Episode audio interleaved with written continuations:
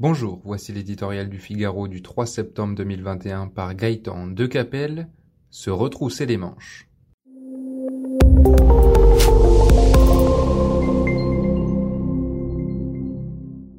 Réjouissons-nous, l'économie française ensevelie sous les milliards du quoi qu'il en coûte depuis 18 mois redémarre enfin. On connaît le moteur de ce redressement, la mise sous perfusion d'argent public de tous les secteurs touchés par la crise, le sauvetage de toutes les entreprises en difficulté et la prise en charge de tous les emplois menacés. On connaît aussi le prix de ce rétablissement financé à crédit qui a emmené l'endettement de la France en terre inconnue. On connaît enfin le seul chemin crédible pour apurer notre passif tout en maintenant le même degré de protection sociale, celui de la croissance et de la création de richesses. Pour dire les choses simplement, l'heure est venue, au sortir d'une crise entièrement prise en charge par l'État, de se retrousser les manches en travaillant davantage. L'élection présidentielle tombe à point nommé pour mettre sur la table un débat que la France ne pourra esquiver plus longtemps.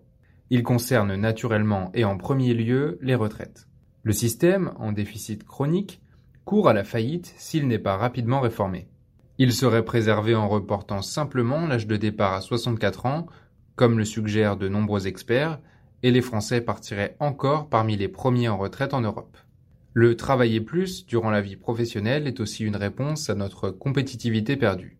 Sans doute, personne ne se risquera à toucher la funeste loi sur les 35 heures, cette supposée conquête sociale qui a envoyé l'industrie française au tapis et que tous les gouvernements se sont efforcés d'amender pour en soulager les entreprises. Mais des marges de manœuvre existent pour flexibiliser l'organisation du travail, négocier moins de jours de RTT et de jours fériés. Sur ce terrain aussi, nous battons tout le monde ou encore faciliter l'entrée des jeunes plus tôt dans la vie active.